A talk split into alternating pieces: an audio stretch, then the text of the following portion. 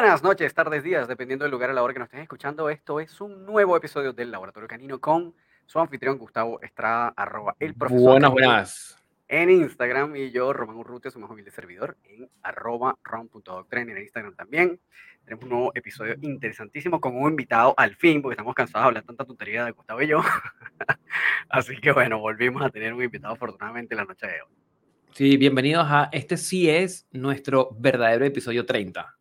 ¿No? Como hace dos episodios que dijimos que era 30 y era el 28 y eh, este sí es el que es. Bien, así que Exacto.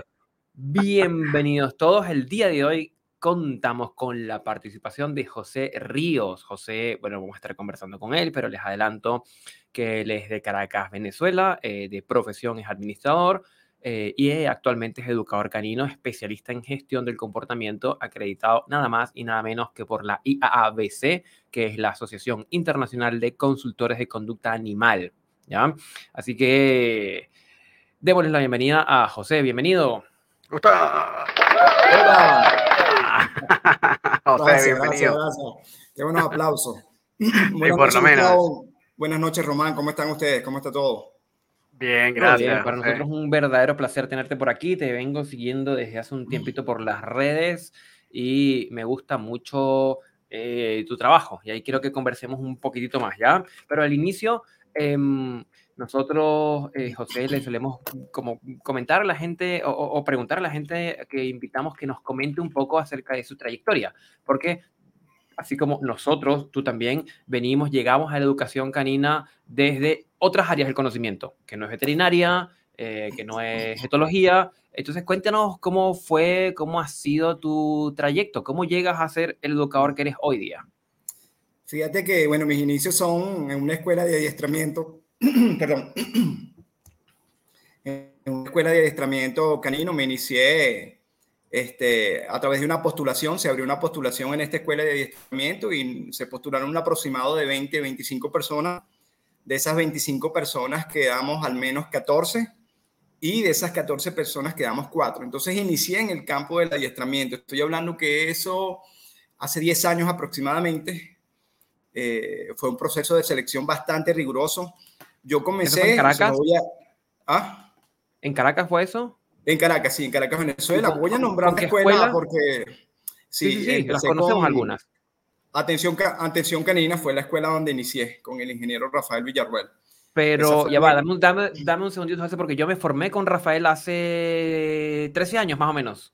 Imagínate, Gustavo. Sí. Entonces tenemos... Somos de la misma escuela, colega, estudiaste ¿eh? con Rafael. Somos, somos colegas con Rafael.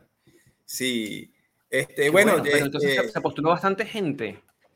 Sí, sí, en esa ocasión se postuló un número importante de personas, pero luego ese proceso de Rafael lo conoces a la perfección, seguramente es bien riguroso, bien estricto, y de ese el proceso quedamos 14 y luego se han ido eh, reduciendo el grupo hasta quedar apenas cuatro personas. De esas cuatro personas, bueno, tengo, estoy, por supuesto, estoy yo, está otras dos, dos muchachas y un señor también que quedó en ese grupo de postulación.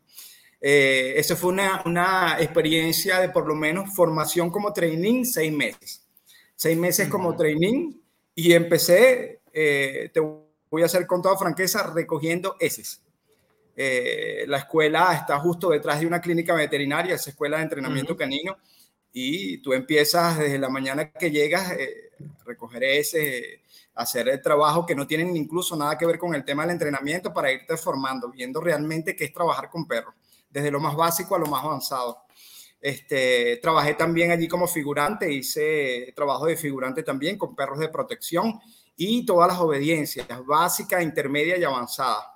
Luego de training, ya quedé como un trainer, ya un dog trainer ya acreditado por, por esa escuela y empecé a trabajar con Rafael un par de...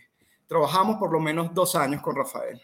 Hasta que decidí independizarme, yo crear mi propio proyecto de entrenamiento empecé como paseador canino y bueno, fui incorporando cosas, estudiando, indagando más, averiguando, formándome más, especializándome un poco más en lo que me gustaba.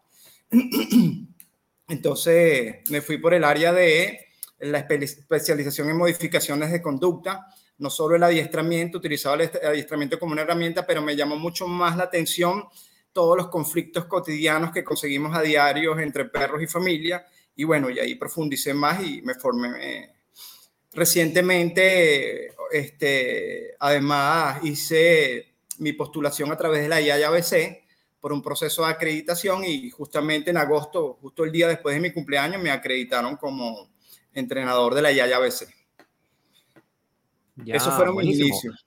Buenísimo. ¿Y estuviste trabajando entonces un par de años con, en atención canina? Sí, con atención, en atención canina con Rafael, es correcto. Qué bueno. y estuviste con configurante y me imagino que recibiste mordidas de Bali, probablemente, la pastor belga Malinois. Sí, y no sé si Kioto, porque Kioto, falleció y no sé si, Kyoto, tuviste la oportunidad de trabajar también. Eh, pero Kioto ya, cuando yo, cuando vi a Kioto, Kioto ya, no estaba, Kyoto ya no estaba mordiendo, tenía problemas ya en el tema de la dentición y la mordida, ya, ya, ya no estaba trabajando tanto el tema de la mordida. Él veía mordiendo a Bali y por supuesto se activaba, quería hacer el mismo trabajo, pero ya no tenía esa capacidad, ya, ya estaba. Claro, yo tengo una, una anécdota muy, muy curiosa, José, porque yo tenía em, un Schnauzer chico, Toby, ¿ya? Y onda, las sesiones de trabajo en atención canina, Román, te cuento, y a los que nos están escuchando, terminaban y luego nos sentábamos, eso mucho antes de llegar a la clínica veterinaria que tú señalas, y nos sentábamos todos y veíamos cómo Rafael hacía trabajo con un figurante con sus perros, ya de Mondioring. Y mi Schnauzer chiquitito estaba en kennel y veía eso, y veía eso, y veía eso, y en algún momento abrió con la patita el, el, el, el kennel portátil y fue directo a morder la pierna del figurante. Afortunadamente, por observación. Sí, aprendió por observación. Yo recuerdo que, que, Rafael en ese momento toca el silbato para que Kyoto, regrese, que era uno de sus pastores belga malinois, un perro hermosísimo. Em, y a ese día empezamos como a hacer trabajo de protección con Toby, que aprendió viendo a, esto, a estos pastores. Sí, ahí diríamos que de repente Claudia Fugazza de, del Dua Side estaría muy orgullosa de ver que un perro aprendió protección viendo nada más. Sí, no es cierto lo que, dice, lo que dice Gustavo bien cierto. Las jornadas empezaban a las 10 de la mañana y hasta las 2 de la tarde y luego eh, hay una parte del cierre donde compartíamos experiencia, debates, qué tal el día, cómo fue la, la, actividad, el cierre con cada perro. Era muy enriquecedor ese tema.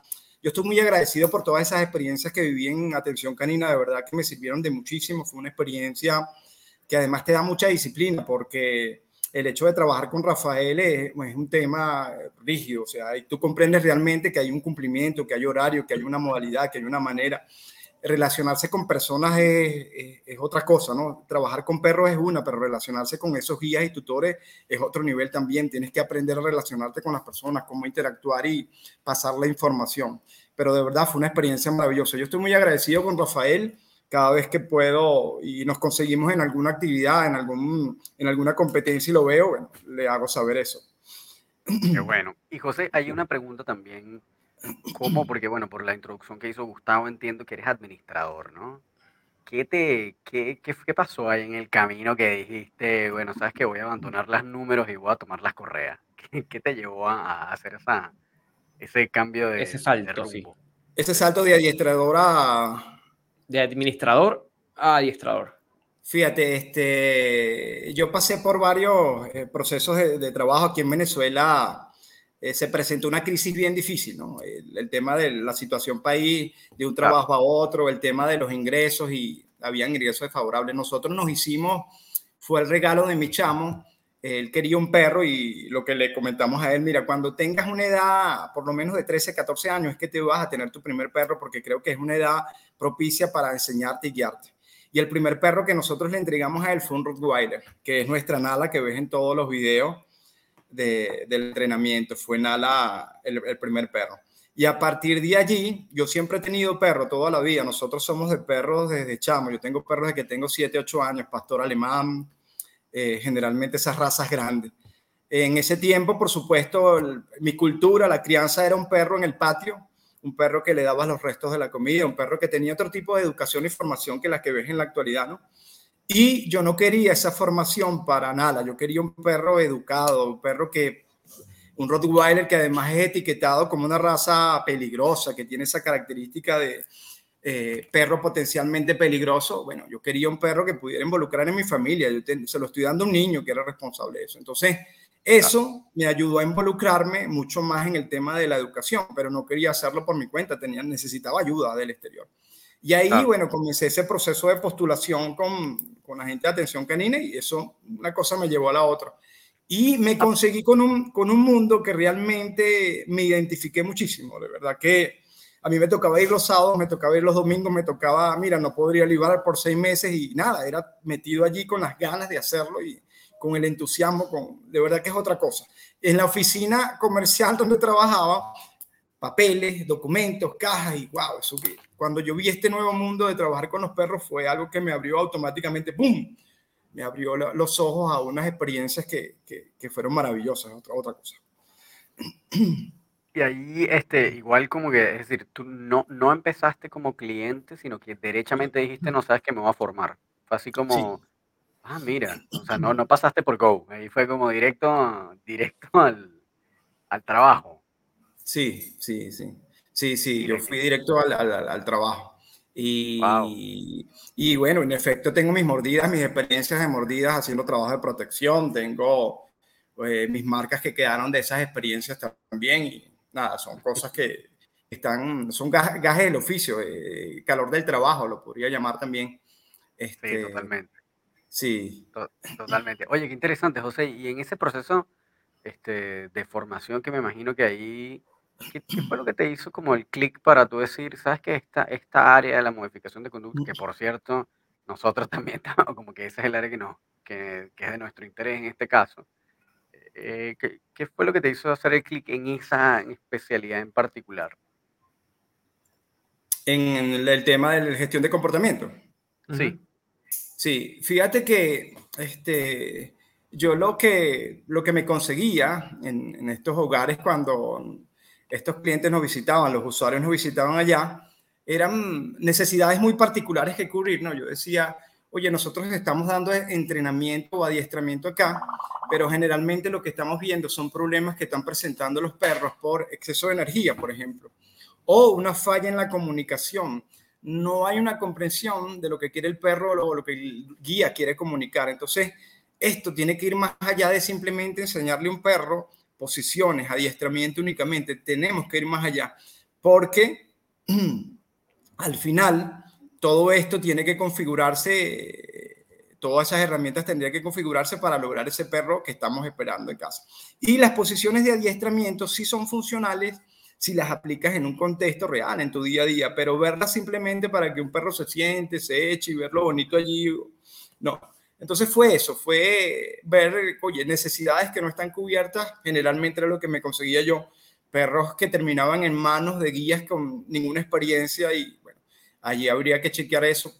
Si yo lograba establecer ese canal de comunicación y lograba cubrir necesidades, yo decía, oye, pero de aquí ya yo tengo una gran, gran cantidad de trabajo ganada, voy a seguir trabajando en esto y empecé a ver muchas mejoras en el, en el tema. Dije, oye, ¿por qué no me eh, establezco un plan de trabajo, formo una escuela con una filosofía de trabajo que reúna todos estos eh, parámetros para empezar yo a trabajarla de forma independiente y así fue.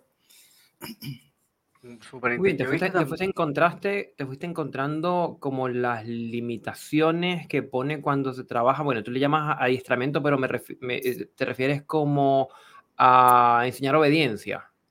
Sí, sí, sí, porque este, yo lo que veo es que mucha gente recurre a nosotros y la principal opción que nosotros damos es, es el tema de enseñarle al perro adiestramiento, enseñarle posiciones o obediencia, pero eso tiene que venir casado con un trabajo a lo interno, un trabajo que necesitas tú generar una estructura en casa, necesitas generar educación, porque muchas veces se confunde que un perro obediente es lo mismo que un perro educado y ahí hay una diferencia. Deberían ir de la mano un perro obediente y educado, pero son dos cosas diferentes. Entonces, educación, genial, enseñarle educación, trabajar con gestión emocional, trabajar el tema. Y si todo eso lo logro configurar al final con el adiestramiento, la obediencia es genial, porque va a encajar como una pieza de ese rompecabezas.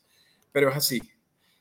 Oye, eso está, esa, esa definición está bien interesante, ¿no? La diferencia entre un perro obediente y un perro educado, porque ciertamente, eh, y esto yo creo que no se recuerdo muy bien si es Tyler Muro o, o, incluso el mismo César bien en algún punto que decía, bueno, tú puedes tener un perro que tenga buenos modales eh, y que no sepa sentarse por comando nunca y no vas a necesitar en a todas estas adiestramiento probablemente nunca en tu vida, porque tu perro no tiene problemas, un perro con buenos modales, ¿no? Que le dicen en ese caso. Pero, pero sí, es lo que tú dices, un perro educado. Eh, pero eh, tal vez podamos encontrar ciertamente, y esto también lo, lo han como apuntado algunos educadores que tal vez se enfocan un poco más en el trabajo de, de perros de familia, que ciertamente pueden encontrar también en el área de perros de trabajo, perros que saben todos los comandos, lo hacen a la perfección, tienen una precisión increíble, tienen un drive absurdo, pero no son tan educados después de que termina la competencia. Eh, que tienen problemas o que de repente son ligeramente reactivos o están siempre como de puntas y eso también es cierto. Sabemos que eso, que hay, que hay ciertos eh, niveles que a veces se desbordan en los perros de trabajo o perros de deporte eh, y que no necesariamente son tan educados como pensaríamos que son. Son muy obedientes, pero tal vez no son tan educados. Esa definición está súper interesante. En verdad creo que tienen es un buen... Claro, me gusta, me gusta también porque, porque separa esto que nosotros hemos visto en la práctica, donde de pronto eh, llegan eh, quizás tutores con sus perros que ya han sido atendidos por otros educadores y, eh, por ejemplo, viene por un motivo de reactividad. Y bueno, ¿y qué trabajaste con el educador anterior? Bueno, sentado, acostado, quieto y caminata, pero no reactividad. ¿ya? Como que si es un trabajo, en términos de lo que tú planteas, Juan, si es un trabajo en adiestramiento, pero no se hizo un trabajo como en gestión del comportamiento o de modificación de conducta. Y que lo importante sería como poder, como poder integrarlo, porque bien es cierto que quizás podríamos educar a un perro y tener un perro educado sin que necesariamente, creo yo, pase por obediencia. Claro. ¿Sí? Yo, yo, me he topado con tutores que tienen unos perros que son una maravilla pero así un perro súper, súper educado y bueno, pídele que se siente. No, no sabe sentarse porque no se lo he enseñado. No ha hecho falta. Eh, pero, em, pero no aplica lo inverso. Es decir, si, el perro tiene algún tema comportamental, algún tema de miedo, fobia, reactividad, problemas de control de impulso, etcétera, no se va a resolver con un sentado acostado quieto. Sí. Sí, y, y, allí, y allí está, por lo que muchas personas nos ubican también, tienen un perro con todas esas debilidades emocionales, con temas de miedo, fobias, reactividad, y lo primero que ofrecen, o lo primero que ofrecen algunos entrenadores o adiestradores es, vamos a darle obediencia a ese perro. Entonces, con posiciones, con sentado, con echado, realmente no vas a poder lograr mucho si no trabajas eh, integrado. Quiere decir que, por ejemplo, yo puedo gestionar un comportamiento con una permanencia formal, enseñarle al perro a ir eh, a quedarse a la distancia, por ejemplo, para ir trabajando un tema de superapego, un perro con temas emocionales de apego. O puedo trabajar este, eh, el sentado, el echado para enseñar eh, diferentes temas discrecionales de comportamiento. Tengo un perro reactivo y con esto configuro una manera de cambiar la, el, modo como el perro, el comportamiento incompatible, podríamos decir, el comportamiento incompatible con esa reactividad que está presentando. Y así, pero lo hago funcional. Lo que sí es importante es que se vea que el tema del adiestramiento, si lo hacemos funcional al, programa, aplica, lo podemos aplicar, pero no para solventar la situación, porque tienes el otro extremo también, donde tienes un perro parado en dos patas, totalmente fuera de sí, totalmente disvariando y le pides el sentado. Wow, ahí no, no veo funcionalidad esa posición en un perro que no tiene una buena gestión emocional, que está totalmente en una neurosis allí. Eso, eso, a eso me refiero cuando diferenciar siempre cuando estamos hablando de obediencia y educación. Y lo que dice eh, Román es tan cierto. Yo tengo, y con toda franqueza lo digo, tengo dos alumnos pastor holandés eh, y son unas máquinas para hacer el, posiciones, caminar juntos, son unas estrellas. Tú puedes ver mis videos en las redes, son unas estrellas. Y esos perros tienen temas de reactividad, temas de reactividad serios. Con ciclistas, tienen un alto instinto predatorio con personas corriendo, tienen un alto instinto predatorio con perros más pequeños. Entonces, fíjate que tienes las dos partes allí. Tienes un perro que lo puedes mostrar en una exhibición y es perfecto, pero realmente en el mundo real ese perro no funciona tan bien. No tiene una buena gestión de la emoción. Claro. Y además, te puede hacer obediencia básica, intermedia, avanzada y la que quieras hacer y la va a hacer perfecta, pero hay un tema allí que trabajar a la, parte emocional y bueno, venimos trabajando en eso para ayudar a mejorar, pero un camino largo el tema de un perro reactivo de este nivel, un paso. Claro, pero yo creo que como porque a mí siempre me gusta como tratar de, comprender como el origen de ciertas cosas y creo que em, parte de lo que motiva este tipo de dinámicas en donde eh, en el mundo del perro de compañía hay educadores que empiezan primero trabajando obediencia y de pronto no entran a trabajar eh, derechamente eh, como el motivo de consulta, reactividad, ansiedad, control de impulsos, etcétera, puede ser debido como a un sesgo del trabajo deportivo. En donde el trabajo deportivo para un perro deportivo, si es que el perro es reactivo a las bicicletas, no es como demasiado importante, ¿ya? Pero sí es importante que sea como muy obediente. Entonces, claro, al hacer esa transferencia como del sesgo quizás deportivo al, al, al, perro de compañía, nos damos cuenta que no, que es más importante, vamos a utilizar los términos de José, que los voy a robar, eh, educar, ¿sí? Que adiestrar. Ok, es así. En, en esa diferencia, eh, claro, porque lo que nos topamos es decir, eh, a ver, José, y, de todos los alumnos que estoy viendo aquí tu Instagram, hay cosas interesantísimas de los trabajos que haces con los perritos, pero de todos los clientes que recibes, ¿cuántos, qué porcentaje, al ojo por ciento obviamente, pero qué porcentaje dirías tú que llegan con un motivo de consulta de enseñarle al perro sentado, acostado, quieto, llamado, sentado, acostado a distancia? No, muy poco. Muy poco. ¿qué porcentaje llega con problemas? No, reactividad, fobia, ansiedad, control de impulsos. El 80%, el, 90% de, los casos llega con ese, sí, sí, ya, sí, ya el 90%, solo un 10% y que puedes de repente, bueno, quieres, quieres lucirte y que el perro haga algunas cosas, bueno, quiero hacer adiestramiento, pero es muy poco la, lo que atiende realmente de ese, de, de ese target. Es así. Lo que sí yo he visto también aquí, bueno, y aquí podemos entrar un poquito en debate, Gustavo, que está interesante este, este punto, que justamente lo estamos hablando hoy en la tarde, es que eh, hay postulantes que más bien te dicen, oye, esto lo podemos ver en el último podcast de Michael Ellis con Ivan Balabanov, que no es menor, son un par de leyendas titánicas absurdas. Eh, y claro, ciertamente estos dos tipos vienen derechamente del mundo de la educación del deporte canino, ¿no? Eh, pero esto no significa que, que, no sepan el trabajo de modificación de conducta o que no realicen trabajo de modificación de conducta y, lo manejen a la perfección. Este, sin embargo, la postura de, de él en esto, y él dice, y es muy cómico, porque claro, Michael es un tipo ya, un señor, este, no, es ningún muchacho, eh, eh, y claro, él no está tan metido en el tema de las redes sociales, pero dice, yo no entiendo a veces a qué se refiere la gente este término que les gusta hablar de modificación de conductas, al final es todo, y él lo ve más bien todo como una cosa integrada que llama dog training, ¿no? como entrenamiento canino. Entonces, claro, él siente que eh, desde su perspectiva, y creo que Balao nos acompaña a esta visión, que cuando tú eres un entrenador que, y tal vez como vi, esto, bien esto de la visión del entrenador que eh, atiende como esas necesidades del perro, eh, de, de caza, de predación, de olfateo, de lo que sea, que claro, obviamente si lo vemos en el deporte canino son, son, unas, son unos comportamientos en particular, pero tal vez si ellos esto, este mismo esquema o este mismo enfoque de yo voy a atender estas necesidades, si este perro es para cazar, lo voy a poner a cazar, si este perro es para olfatear, lo voy a poner a olfatear, si este perro es para proteger, lo voy a poner a proteger, y lo, y lo, lo que hago es entrenarlo duro en esas actividades, probablemente la satisfacción de esas necesidades me ayuden a que el perro finalmente logre tener un, mejor comportamiento al final. Y por supuesto manejando estas cosas que todos sabemos de distancias, intensidad de los detonantes, etcétera, etcétera, que es obviamente ellos manejan. Pero desde esa visión, igual me parece interesante que ellos sí utilizan y hacen como uso funcional de todos estos elementos de obediencia y de trabajo en el perro para lograr. Entonces ellos entran, ellos entran como por el otro lado, ¿no?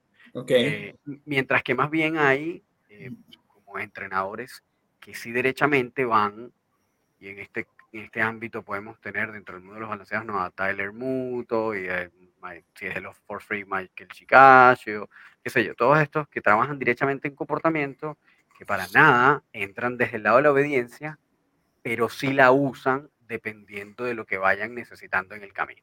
Entonces, por ejemplo, lo que tú decías, ah, bueno, este perro eh, tiene un tema de, eh, apego ansioso con el guía, entonces si se aleja del guía empieza a gimotear, ah, bueno, yo le voy a enseñar un quieto como una herramienta, una de las herramientas que yo voy a utilizar para tratar de canalizar eso de algún modo, ¿no? Entonces es donde vemos lo que tú estás hablando de la funcionalidad de la obediencia.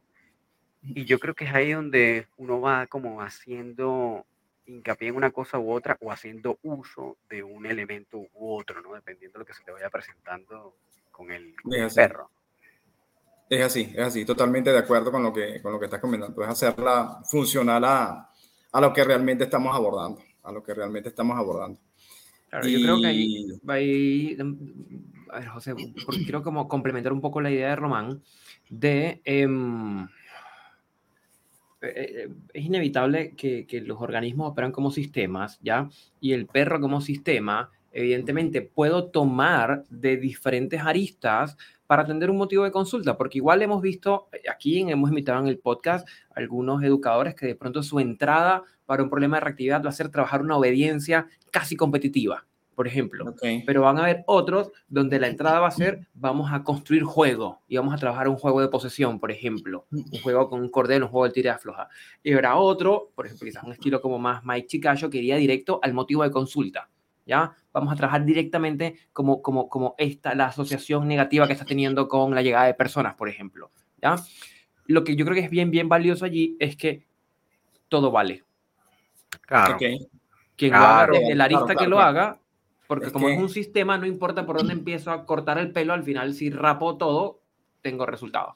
Claro, pero ahí tú te das cuenta, fíjate que dentro de ese ámbito, ahí tú te das cuenta que aquellos que utilizan la obediencia como herramienta parten a priori con el criterio de que esto yo lo voy a construir y este proceso va a ser una construcción para después ser utilizada de otra forma y simplemente lo que están haciendo es como por etapas. Que yo en algún momento también trabajé así, recuerdo que yo en algún momento decía, bueno, sabes que yo voy a construir esta serie de herramientas para que cuando yo vaya a abordar este tema, ya de hacer contracondicionamiento o lo que sea, exposición a los detonantes, yo pueda valerme de estas herramientas que ya están listas, ya están pulidas, para yo poder usarlas. Porque entonces de repente, bueno, vas y necesitas que el perro se quede quieto, pero no tienes quieto. Al final modifiqué eso y preferí trabajar un poco más orgánico porque a veces te pierdes tiempo construyendo cosas que no necesitas, un sentado que nunca vas a usar o una caminata que nunca, qué sé yo. Y al final yo fui modificando eso, pero sí recuerdo que en algún punto, y como tú dices, seguramente habrá gente que trabaje así, que bueno, construye pura una obediencia impecable para después entonces abordarlo. El problema que yo creo que sucede es cuando simplemente hacen audiencia y, ah, ya listo, y ya terminó la audiencia, váyase para su casa, ya con eso se resolvió el asunto, y obviamente ahí no vas a lograr absolutamente nada, absolutamente nada. Y, eso es lo bonito del, tema de la educación. Fíjate que eso que acabas de decir, cada entrenador tiene su forma y sus destrezas y habilidades para trabajar diferentes temas de comportamiento. Y lo digo una, y otra vez, ninguno de nosotros es un acreedor de la verdad absoluta. Este, hay personas que tienen un ritmo de trabajo y les funciona de esa manera y ven buenos resultados con, haciéndolo de esa manera. Lo hacen a la inversa, no comienzan haciéndolo desde la gestión emocional, comienza quizás con la obediencia, pero al final obtienen esos resultados que están esperando. Pero si lo ves solo de obediencia para que el perro aprenda algo de adiestramiento y con eso piensa que va, ahí sí no estoy para nada de acuerdo, ¿no? Eh, es importante aclarar allí, ¿no? Que el tema del adiestramiento por sí solo, si no va acompañado con, con otras variables allí, no va, poco vas a ver resultados. Claro. José, y cuéntame algo eh, dentro de tu, eh, bueno, ya tienes 10 años haciendo esto. Em, ¿Tú fuiste, después de esta experiencia con, con, atención canina, fuiste realizando algún otro tipo de certificaciones o fue a pura trabajo de campo y, aprendiendo en experiencia directamente con los perros? ¿Y qué fue eso que te llevó al final a, últimamente eh, en este año o el año pasado en, en acreditarte en la IABC? Este, fíjate que yo terminé de atención canina y por un tema de compromiso con, con, la propia escuela no me atrevía yo a montar mi proyecto independiente, ¿no? Y me dediqué a trabajar como paseador canino. Y recuerdo claramente mi primer alumno de aquí de la, de la zona, Chester, un Yorkie, con él comencé a trabajar paseando, paseando perros. Y eh, simplemente con mi camisita, mi bolsito, yo me iba con un perro y la gente en, en la zona empezó a conocerme, a verme, este señor hace ese trabajo, vamos a aprovechar y empezaron a darme uno, dos perros, tres perros, cuatro perros. Cuando vine a ver tenía copado el tema de los horarios paseando. Y el tema de los paseos me ayudó muchísimo para, para ver otras cosas también. Empecé a ver otras necesidades. Yo, oye, el paseo únicamente no, aquí está sucediendo algo porque este perro es reactivo, porque este perro se detona. Y me dio otro background de experiencia. Ya venía con algo de atención canina y luego el tema de, del paseo me ayudó más. Eh, el tema de las certificaciones, ¿qué sucede con las certificaciones? Yo digo que eso está bien. Ahorita esto está en otro nivel. La mayoría de nosotros que aprendimos el tema de la educación canina ha sido un tema muy empírico, siguiendo información de redes, leyendo por nuestra cuenta, haciendo trabajo por nuestra cuenta. En este momento sí hay un tema de profesional, yo veo que la gente se está certificando, certificando y muchas certificaciones, pero realmente lo que te da experiencia es trabajar el día a día con los perros. Eso es lo que realmente te va a dar a ti experiencias y te van a dar herramientas para seguir, bueno, entendiendo cómo va, qué debes hacer en esta situación, en este contexto, cómo abordar. Eso es lo que realmente te da. Entonces, eh, el trabajar con los perros, el día a día con perros. Yo llegué a hacer incluso esta actividad de paseo gratuita, gratuita y lo hacía. Y eso era experiencia que iba tomando en el tema de, y aprovechaba y a estos perros incluso les daba algún entrenamiento, ayudaba. Y oye, pero sí he mejorado con esto. Y así, hasta que decidí, bueno, yo ya tengo toda esta experiencia acumulada, ya yo todas estas lecturas, ya yo estudié esto, bueno, ¿por qué no opto por una certificación? Vamos a hacerlo y decidí impulsar el tema de la certificación con la YABC y este, realmente el ponderaje de puntos fue de 90% de la, de la calificación y digo, oye, wow, qué bueno. No estoy, no estoy tan mal, dije, no estoy tan mal, o sea, todo este conocimiento que he tomado todo este tiempo, toda esta lectura, todo esto que he estudiado me ha servido para tener teoría. Pero insisto, el tema de las certificaciones sin trabajar con perros, sin tener esa, esa, esa interacción con perros, no tiene ningún sentido, no le veo sentido.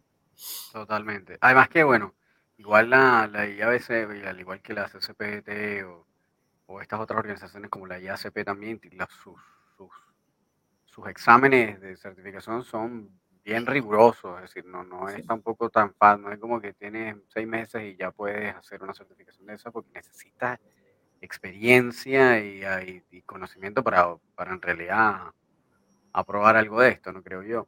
Pero ciertamente, y esto también lo conversamos con, con, Nacho cuando, cuando lo tuvimos en el primer episodio de esta segunda temporada, Nacho Sierra de España, eh, y tenía la misma opinión. Yo creo que también es algo que nosotros compartimos, y es que, claro, para tú poder de verdad empezar a darle forma a esa teoría que tienes en la cabeza, si es que empezaste con teoría y no entraste directamente en el mundo empírico como tal vez lo hiciste tú, que muchos tal vez los que se formaron hace más o menos ese tiempo, 10 años, empezaron por ahí. Yo creo que es como la ruta adecuada, en verdad, empezar por ahí desde lo empírico. Pero bueno, si empezaste por el otro lado, eh, a leer más bien puras cosas en internet y a, tratar de hacer seminarios online y qué sé yo, de todas formas, la manera de realmente empezar a darle forma o darle contexto a todo eso que tienes en la cabeza es metiendo esas manos en la masa. Con es la práctica. En el campo. No hay otra forma de, de, lograr resultados o de entender lo que leíste o de entender lo que viste en el video o de ver si la cosa funciona o no funciona, porque a veces incluso tiene que ver como con, con algo tan empírico como es sentir. Es decir, que tú sientas la vibración de la correa, la presión que tienes que utilizar, el, la velocidad que tienes que usar para mover al perro, el nivel de energía.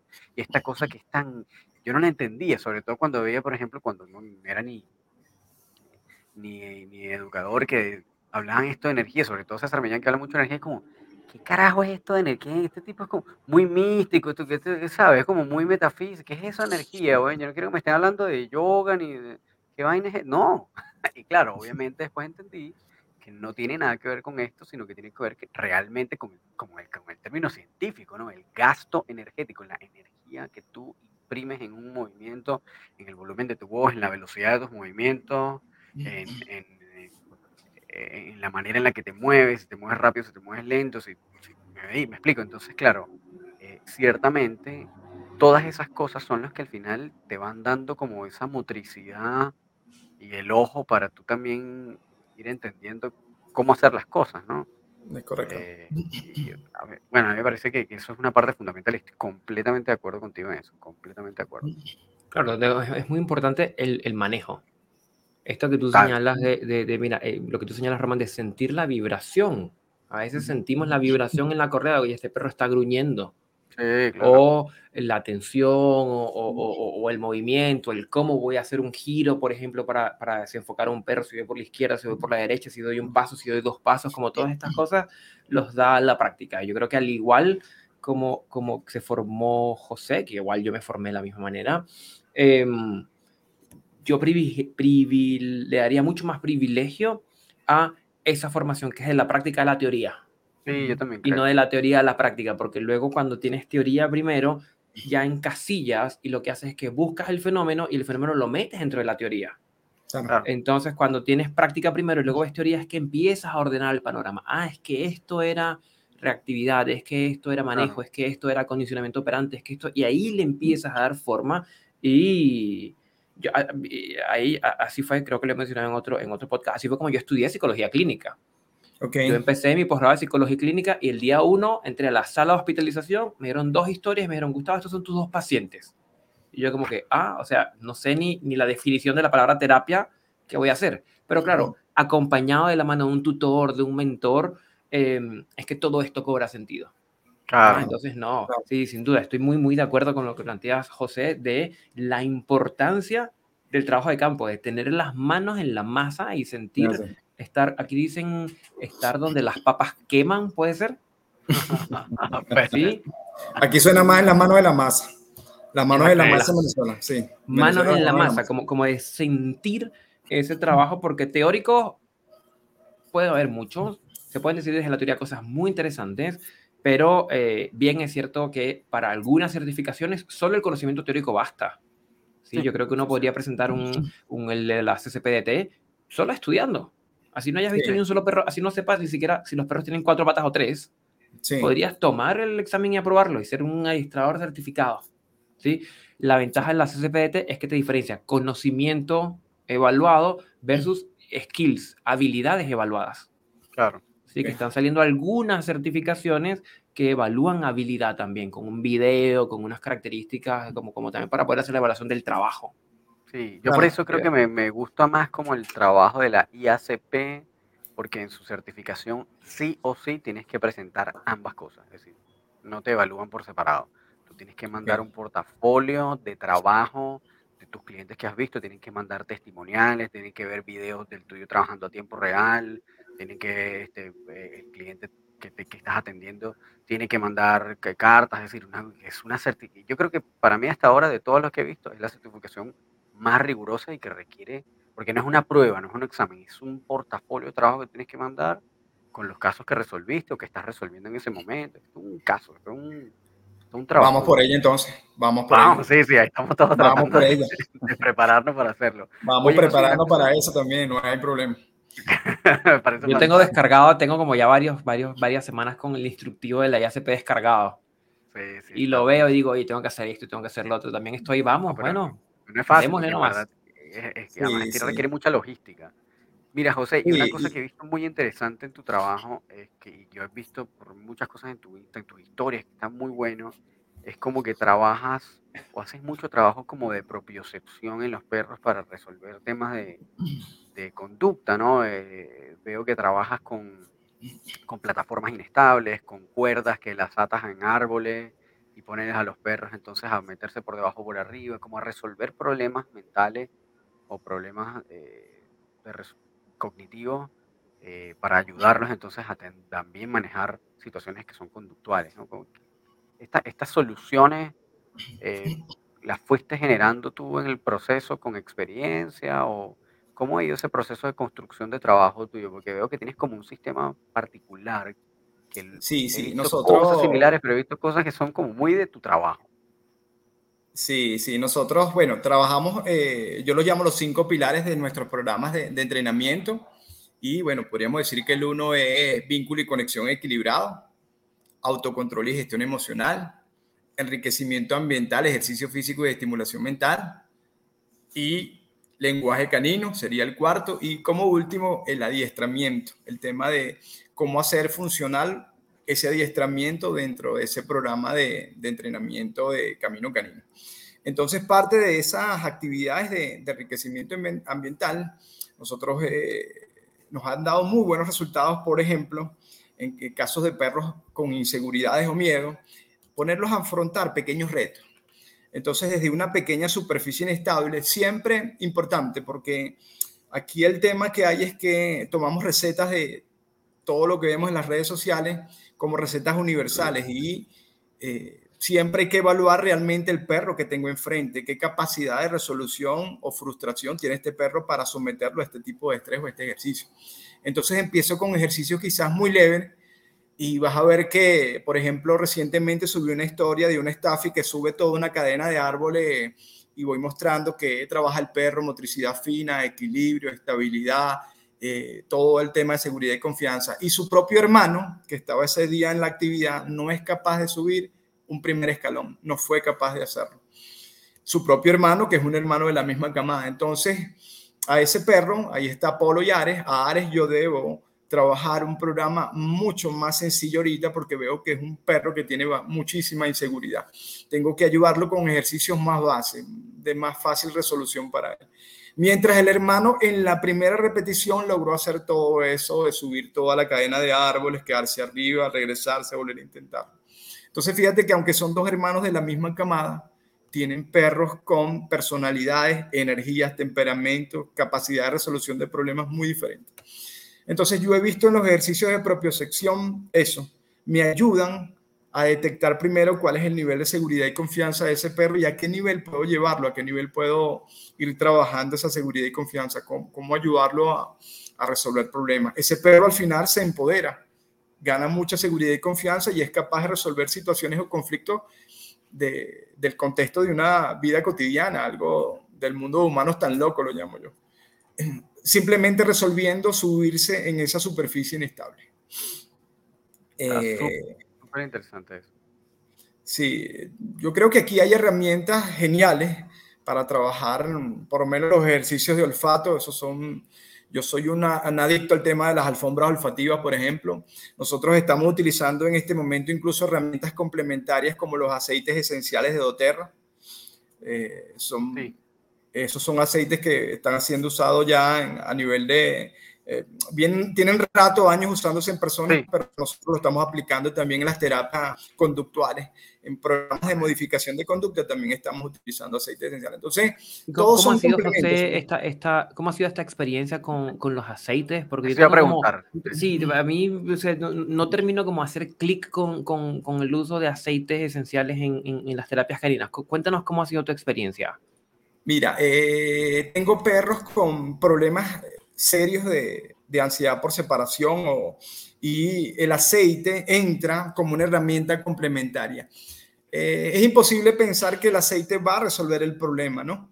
El aceite es parte del programa y entra como una herramienta complementaria. Entonces lo utilizo en determinados contextos y situaciones. Por ejemplo, yo puedo utilizar un programa de entrenamiento donde estoy habituando al kennel y el aceite me puede ayudar para formar dentro de ese espacio, el kennel, un espacio de relajación en base a esas esencias que el perro absorbe.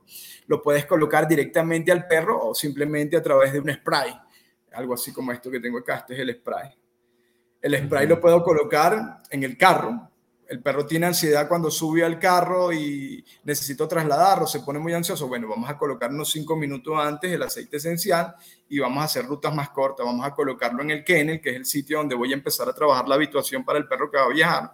Vamos a colocarlo en la alfombra olfativa para ayudar a que el perro, a la vez que está trabajando con el olfato, intente relajarse, calmarse mucho más antes de salir a la rutina de entrenamiento. Entonces, al final fungen como una herramienta complementaria dentro del plan, pero los resultados son de verdad. Yo tenía mis recelos, mis dudas sobre esto también cuando comencé a usarlos, pero es que eh, los resultados que he visto hasta ahora son maravillosos. De verdad que no tengo. Y no es una publicidad que les hago a la gente de Oterra, porque realmente no tengo alianza con ellos, pero es que son herramientas funcionales. Lo que sí, lo que sí creo que, por ejemplo, es una salvajada a sí mismo. Ayer hacía una entrevista y evaluación con una persona que está en Estados Unidos y me hablaba de un pastor alemán y al cachorro, porque tiene un tema de mordido, un pastor alemán mordiendo, porque le mandaron de una vez fármaco sedante al perro. O sea, eso yo no me parece que, que eso esté bien. O sea, un cachorro ya de entrada, ¿no? Que el perro está mordiendo mucho, ya recetaron un fármaco. A mí me parece que eso está fuera de, todo.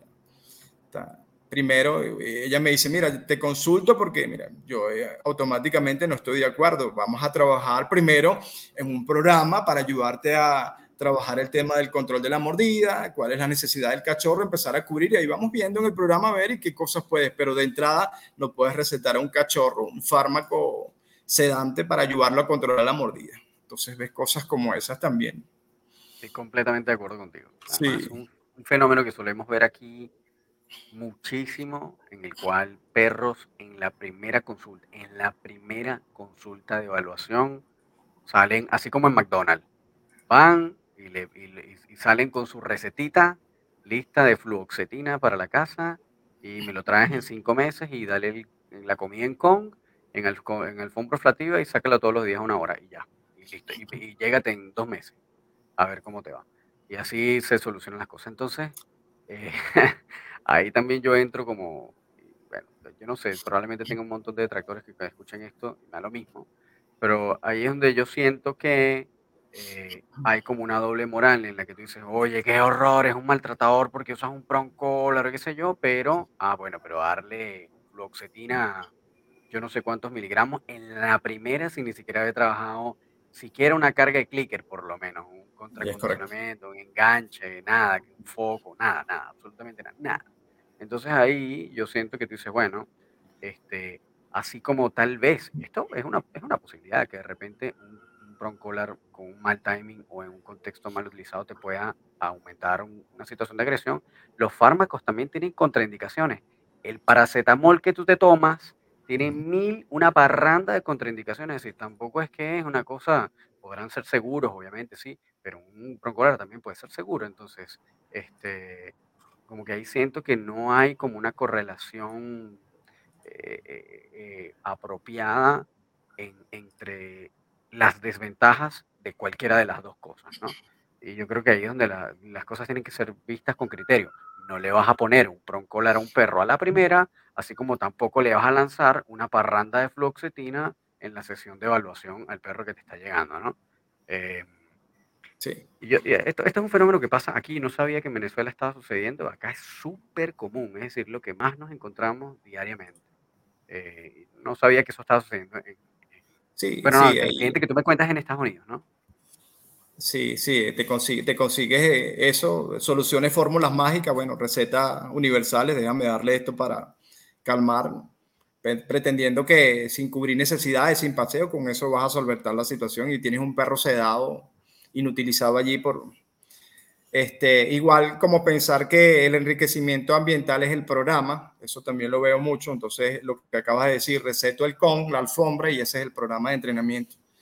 O te indico que debes llevar un bozal y el bozal tiene que ir acompañado con un plan de modificación de conducta, porque el bozal no puede ser una herramienta que el perro entonces use eh, toda la vida a partir de ahora sin, sin, querer, sin ayudarlo, ¿no? Entonces, igual, voy a lo mismo. El bozal entonces es la herramienta, ¿no? Colocar el bozal para todos los paseos y nada, inutilizas al perro toda la vida con un bozal porque no, no le das otra herramienta al guía. El bozal, el bozal es el plan o el, enriquecimiento ambiental, alfombra y todas las herramientas del plan. Eso no, no, es realmente un plan. Claro, totalmente. José, ¿y cómo ves el panorama de la educación canina actualmente en Venezuela? Obviamente teniendo en consideración todas las complejidades por las que, bueno, desde hace muchísimos años está atravesando el país. Eh, ¿Qué fenómenos te enfrentas en el día a día? Entendiendo, bueno, como digo, los problemas tal vez financieros o temporales o incluso de espacio, tal vez, qué sé yo, que se puedan, que podamos ver en, el, ciudadano común, ¿no? Este, bueno, fíjate, actualmente yo tengo un programa de formación de, de otros entrenadores caninos, donde incluso está mi propio hijo. Ah, eh, tengo a dos, dos eh, tres, tres, tres, muchachos que estoy formando, tres chamos de, 18 a 20 años que estoy ayudándolos a formar ahorita con el tema del adiestramiento. Y ahí está incluido mi propio hijo Gabriel en ese, en ese programa de formación. Entonces ya estoy formando una generación de relevo porque ¿qué está sucediendo? Eh, nosotros necesitamos una capacidad de respuesta mayor ahorita por la cantidad de trabajo que tenemos. Realmente estamos eh, full. Yo doy todos los días gracias a Dios que nosotros tenemos trabajo, tenemos eh, muchísimo trabajo y trabajo a partir de las redes. No estoy buscando seguidores. Tú no me ves a mí creciendo en cuentas con 60 mil, 70 mil seguidores. No necesito realmente eso. Esos son seguidores realmente orgánicos, lo que me siguen, lo que siguen a nosotros. Y vale más la recomendación. Estas personas que terminan un programa con nosotros, eh, siempre, mira, este, yo hice mi programa de entrenamiento, de modificación, lo hice a través de José Gregorio y Camino Canino y esa misma recomendación.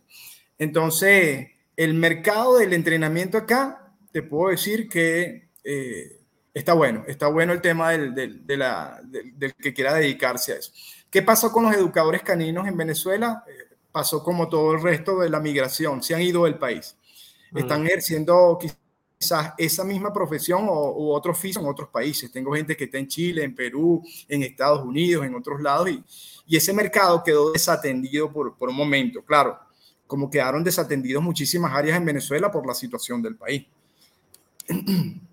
Nosotros durante la pandemia, eh, y te lo puedo decir, tampoco hemos tenido un bajón tan importante. Mucha gente se hizo de perros en la pandemia, decidieron adoptar. Yo me imagino que esa condición se dio igual en otros países. Bueno, estamos en casa, vamos a adoptar un cachorro.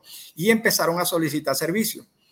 Eh, ¿Qué pasó? Que creció el tema del online. A mí me costaba mucho meterme con el tema del entrenamiento online. Yo decía, wow, familiarizarme con esto y ahora poco a poco ya sigo haciendo entrevistas online, estoy dando algunas asesorías a través de online y también ha ido en crecimiento ese tema de, hay más aceptación por, el, por los entrenamientos.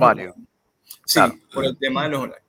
Entonces, en general, te puedo decir que esta área está creciendo. Yo estoy incluso pensando ya en un sitio para formalizar la escuela. No, yo utilizo, yo utilizo en este momento un área pública un parque público cerrado es el que utilizo para los entrenamientos, pero ya estoy pensando en un área eh, para mí específica, con, una, con unas comodidades internas donde yo pueda tener mi, mi, equipo de trabajo allá adentro. Entonces, ya hay una visión para crecimiento mayor. Pero de verdad nosotros estamos súper contentos con cómo se vienen moviendo las cosas hasta ahora. Estamos muy bien.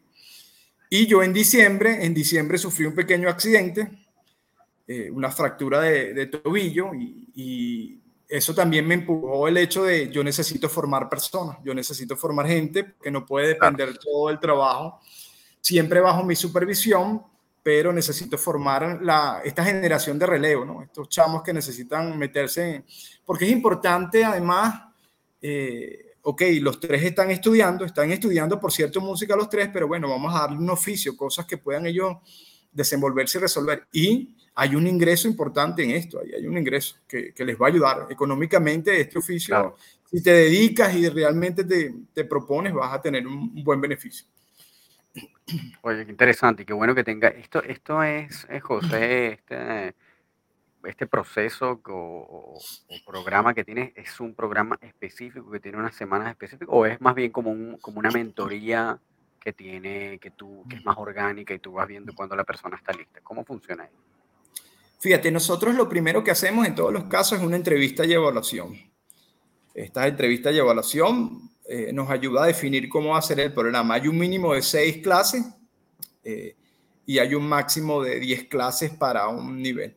Eh, nosotros nos gusta hablar, por ejemplo, cuando estamos hablando de un plan de modificación de conducta de sesiones, porque genera una expectativa en los guías o tutores que ellos entienden que el problema de su perro, la situación de su perro se va a resolver en N o tres sesiones. Eso es difícil establecerlo así porque aquí no estamos hablando de reparar un televisor, una nevera, estamos hablando de, de un ser que siente, padece y hay un tema de gestión allí que hay que trabajar. Pero el programa mínimo para nosotros serían seis clases. Eh, una entrevista de evaluación y seis, y luego un programa un poco más de hasta diez clases. Eh, esas clases, ¿cómo son? Son sesiones eh, una o dos a la semana de media hora, 45 minutos cada sesión, comprendidas en el trabajo del perro, el cierre con el guía, el tutor, en pasar las herramientas.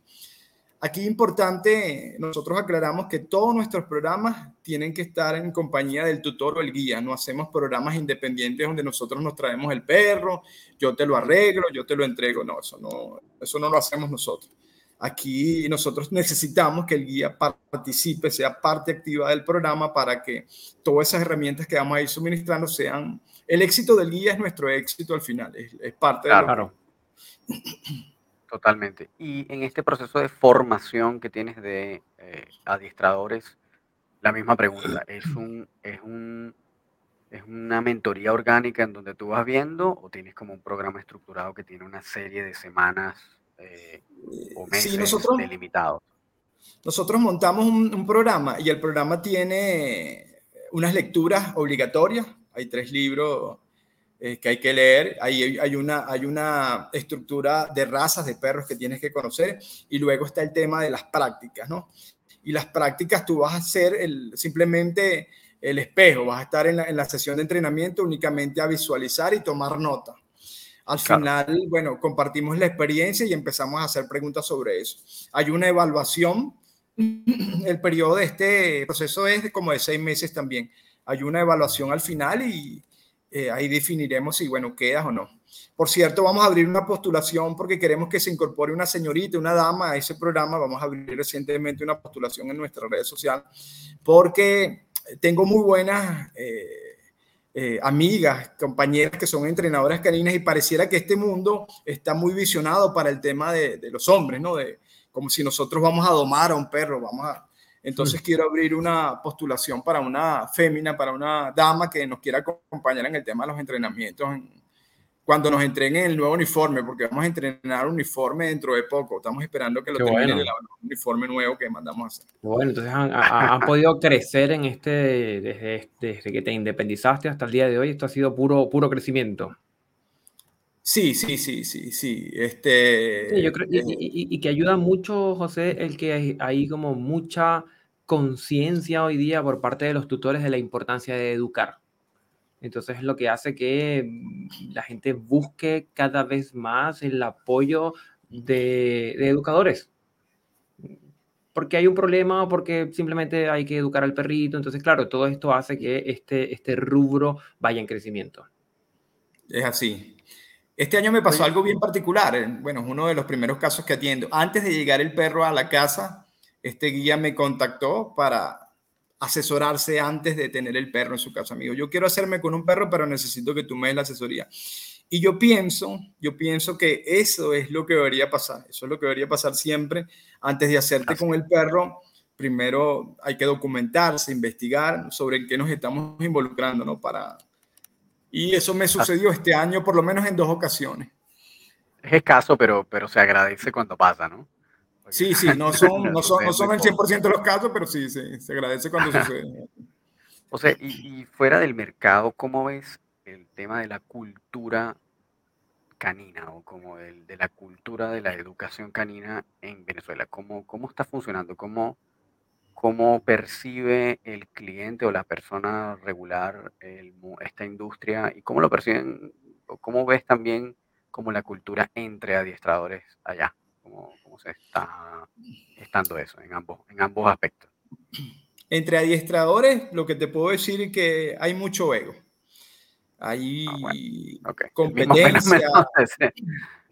Competencia, yo lo que creo es que este medio de, entrenadores o adiestradores debería ser mucho más unido, deberíamos trabajar en, en crear, en debate, en, en, ayudar a que esto realmente se impulse desde, desde, nuestra visión de base nosotros. Mira, cómo hacemos que la gente se entere más de lo que nosotros hacemos, cómo llevamos esa información, cómo, cómo logramos que la gente nos capte más. Y lo que hay es realmente mucha competencia y, para serte franco, muchas veces competencia desleal. Tú puedes subir algo en tu red social y de repente eres atacado porque eh, a la persona le pareció que lo que vio no estaba adecuado. Entonces, a partir de allí se genera eh, cualquier cantidad. Entonces, lo que veo es que hay mucho ego, mucho... Eh, yo tengo, yo soy acreedor de la verdad absoluta, yo lo que digo es la verdad, todo lo entonces nos falta mucho de verdad el tema de la unión, no sé si en esas latitudes es algo similar o... Sí, totalmente, totalmente. Eh, yo, creo que es un fenómeno medio global, pero eh, creo que hay como más hincapié tal vez en algunas zonas que otras y de alguna manera sentía que tal vez este, Venezuela como tal vez está un poco más, no sé si, no sé si decir atrás, pero como que no está, como que culturalmente no está pendiente de algunas, como algunas cosas que están sucediendo en otros países, eh, como que no está conectado con, con ciertas tendencias, entonces tal vez no hubiera mucha presencia de este tipo de cosas, ¿no? Pero por lo que veo no, no es muy así, lastimosamente. Eh, ¿Y cómo lo ves en, el caso de los clientes? ¿Ha, cambiado la visión del perro para el, para el humano, para el, ciudadano corriente o, sigue siendo como, como un animal de patio, de terraza, de taller, al que no se le presta mucha atención?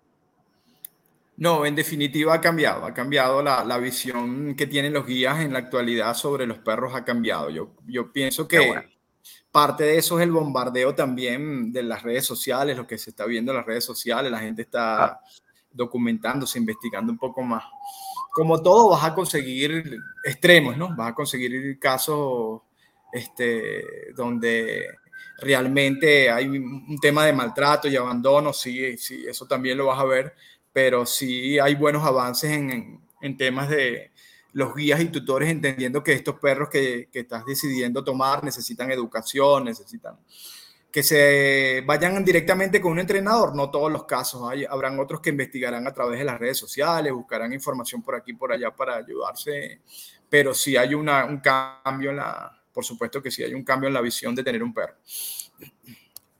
Está buenísimo, eso, eso es igual, es un, es una excelente noticia porque yo siento que de, todas formas eh, había como poca cultura, al menos yo cuando estaba allá, que no, sabía absolutamente nada de perros, nunca vi como, como demasiado eh, sobre escuelas, sobre como que no había mucha información, no había mucho interés tampoco. Eh, y eso, eso que, que esté habiendo como ese cambio de tendencia me parece que es fantástico y que es súper necesario en países como Venezuela, que además tienen unas circunstancias súper difíciles y que además se los hace más difíciles a los guías, eh, porque incluso sabemos que hace algunos años hubo una masa, una oleada masiva de, abandono de perros porque simplemente las personas no los podían mantener. No podían eh, mantenerlo. completamente comprensible, ¿no? Pero igual es muy duro eh, esa realidad, ¿no? Y que eso de alguna manera esté pudiendo tener una, una, válvula de escape en donde se esté como aliviando ese sufrimiento de alguna manera, estaba fantástico. Una noticia maravillosa. Sí. Sí, Así es, tiene que ver con, la, con, la, toma de conciencia de la importancia de, de, educar independientemente de a veces las condiciones en las que nos encontramos. Sí. Claro. Sí, sí, eh, y te lo puedo decir porque yo atiendo eh, no sé si conoces Caracas. Caracas, bueno, tiene sectores populares y tiene sectores de, una, de una condición un poco más pudiente que pueden pagar, pero te atiendo gente que hace el mayor esfuerzo del lado oeste de la ciudad, donde ves y ellos pagan por el tema de un entrenamiento, están más preocupados también. Anteriormente ah. eso no lo veías, estaba como muy dedicado a un target o a un segmento de la, ahora no, ahora sí ve tengo gente, me desplazo hacia el otro lado de la ciudad y atiendo también de esa parte de la ciudad en programas de entrenamiento. claro. Oye, qué bueno. Qué bueno, José. Bueno, ya tenemos aquí ya, José, una hora, una hora. de conversación que ha estado súper interesante. Yo creo que, bueno, de las cosas que hemos visto, como te digo, en tu trabajo que muestras por redes sociales, Está súper interesante. Yo creo que he hecho algunas cuantas ideas que te voy a robar con tu permiso. Seguro, está a la orden. Este, está muy interesante. Igual este siempre damos crédito, siempre otorgamos crédito. Esta idea la tomé de cuando conversé con José. Siempre, siempre, siempre. Así que nada, yo creo que está buenísimo los que estén en Venezuela y que por casualidad estén escuchando este podcast. Eh, contacten a José Gregorio, que su trabajo está pero fenomenal. Un tipo con mucho conocimiento. Yo he visto varios de sus lives, he escuchado varias de sus eh, historias, he visto mucho de su contenido y está muy bueno. por demás, una persona que se ve, que tiene toda la experiencia del mundo y el conocimiento. Así que aprovechen que hay, hay, no sé qué tantos haya, pero dentro de los que hay, van a encontrar un educador canino formado con, buen trabajo. Este, así que. Eh, Además, José, bueno, está pendiente también, por cierto, eh, una posible ingreso a la Asociación de Educadores Caninos Balanceados para Latinoamérica, que es una red de, educadores caninos que estamos formando para personas de habla hispana en toda Latinoamérica, que nosotros de alguna manera sepamos que, que están certificados, que tienen conocimiento, que tienen experiencia, que saben lo que hacen, y que ustedes van a poder contactar de cualquier parte del mundo y desde Latinoamérica. Entonces, eh, está fantástico, José Gregorio, tu trabajo, de verdad. Muchísimas gracias por haberte tomado el tiempo de conversar con nosotros y de hablar de tu perspectiva. Ha sido un placer conocerte, Garad. Oye. Somos, somos colegas de la misma escuela. Sí, Gustavo. El, el, mundo, el mundo, como lo dicen, es un pañuelo, el tamaño es de un pañuelo. Imagínate tú, venir de atención canina. luego, luego, luego ya aparte te escribo algunas otras cosas para, para, para echar cuentos de, de Seguro, seguro. la historia que seguramente compartimos. Sí. Eh, José, cuéntanos en, en, qué parte o en dónde te pueden contactar los clientes que quieran conversar contigo o, o, o verificar o ver tus servicios. ¿no? Ok, este, bueno, a través de mi teléfono, el 0426-418-7539. Ese es mi número directo celular. Ahí, me puedes hacer la, este, las consultas o eh, cualquier información que necesites, nosotros la tramitamos o directamente a través de nuestra cuenta de Instagram, arroba camino canino BZLA. Sí, ese, ese, portal está abierto para todas las consultas que quieran hacer. Muchas personas toman de allí información y me dicen, mira, hemos resuelto algunos problemas con lo que vemos en tus redes sociales y eso está genial porque estamos ayudando, entonces sirve de algo que, que, las personas por sí solas, tomando una información de un video, les sirva para resolver por lo menos. Eso, está genial. Claro. ¿Algún correo electrónico, José, al que te puedan contactar? Eh, camino canino, bzla, arroba gmail.com. Ya, fantástico. Ese es el correo electrónico. Bueno, buenísimo. Para todos los que entonces estén escuchando y estén interesados en, eh, pues, contactar a José Gregorio y están ubicados en Venezuela, en Caracas, eh, eh, con toda confianza. Y bueno, ya saben que también si no están necesariamente en Caracas, de repente puedan atenderlos de manera online y bueno, por lo menos van a entender contexto en el que se encuentren y qué cosas pueden hacer para resolver ciertos asuntos si están dentro de Venezuela. Está fantástico tu trabajo, José Gregorio. Muchísimas gracias nuevamente por haber tomado el tiempo para conversar con nosotros, una hora tan Gracias, Román. Este, y bueno, esperamos verte de repente en una segunda oportunidad, en un segundo episodio. Seguro que sí. Román, Gustavo, un placer. Súper bien. Muchísimas gracias a ustedes por la oportunidad, por este tiempo, de verdad, súper agradable, súper eh, enriquecedor conversar con un par de profesionales de su eh, categoría y altura. Muchísimas gracias. Es muy, muy Bien. Bueno, que Un abrazo. Feliz noche. Hasta luego. Muy bien. Muy bien, cuéntanos, Román. Buenísimo. ¿Qué tenemos? José Gregorio, súper, súper eh, humilde y súper preparado, además. Un tipo que sí, sí, no sabía que veníamos de, la mismo, de los mismos orígenes. Ah, Pero yo sí, yo sí veía su Instagram y decía, este gallo tiene algo. Tiene alguna este, cosa. Este tiene, tiene, algo que me hace clic. Y es que, claro, seguramente, bueno, este, este, este, este matiz que queda como en las escuelas de orígenes de cada quien. Claro, sí, no, pero además yo también venía siguiendo su, su contenido, de verdad, un tipo que tú sabes cuando alguien, la manera en que habla, la manera en que se expresa, las cosas que dice, empiezas a ver como coherencia, entiendes que es alguien que, que, que, sabe lo que está haciendo. Entonces, está buenísimo. Yo, incluso los que no estén dentro de Venezuela, síganlo. Tiene cosas muy interesantes, ¿verdad? Está buenísimo que vean su cuenta. Es un tipo formado que sabe. Así que nada, fantástico su presencia. y la, ventaja, la, ventaja, de las redes sociales es que puedes tomar información de cualquier lado. Es decir, en esta oportunidad tienen la oportunidad de seguir a alguien en el Instagram. Lo dejo ahí nuevamente, arroba camino canino BZLA, que es como la abreviación de Venezuela. Eh, y no importa dónde estés ubicado, vas a verlo y vas a ver el trabajo que hace con los perros, tips que da, comentarios Muy y bueno. puedes ir sacando ideas y y no importa en qué parte del mundo estén, simplemente como entrar a, a, a, seguir e informarse, porque lo más importante para ser un tutor responsable de perros es estar como lo más informado posible, lo más educado. Sí, buenísimo. Bueno, Gustavo, yo creo que estuvimos un episodio fantástico, un invitado maravilloso, así que nada, este, gracias a todos por haber llegado hasta acá, hasta esta parte final del episodio. Gracias como siempre por habernos escuchado. Recuerden que pueden escribirnos a nuestro correo electrónico laboratorio canino podcast.gmail.com si tienen algún dato, algún invitado, alguna sugerencia o algún comentario que quieran hacer, ¿no? Y también nos pueden conseguir en el, en el Instagram de este mismo podcast que es arroba laboratorio canino podcast si nos quieren escribir por allí. Y si desean contactarnos directamente. Lo revisamos, revisamos el Instagram, aunque no estemos Sí. publicando con frecuencia, Sí. lo revisamos. Es verdad, tenemos rato que no publico. Voy- Y voy a ponerme, esto es culpa mía, no he actualizado los thumbnails, las imágenes y por eso no hemos publicado. Perdón, yo lo voy a hacer pronto. Y vamos a poner todo ahí de un solo golpe. Este, pero bueno, nada, muchísimas gracias. Eh, recuerden también que nos pueden contactar individualmente. Si quieren contactar a Gustavo, lo Así pueden es. contactar en arroba el profesor canino en Instagram y a mí en arroba ron.dogtrainer en Instagram también. Y nada, nos vemos entonces en el próximo episodio. Segurísimo que estén muy, muy bien. Muy bien. Cuídense, que estén bien. Nos vemos. Chao. Chau.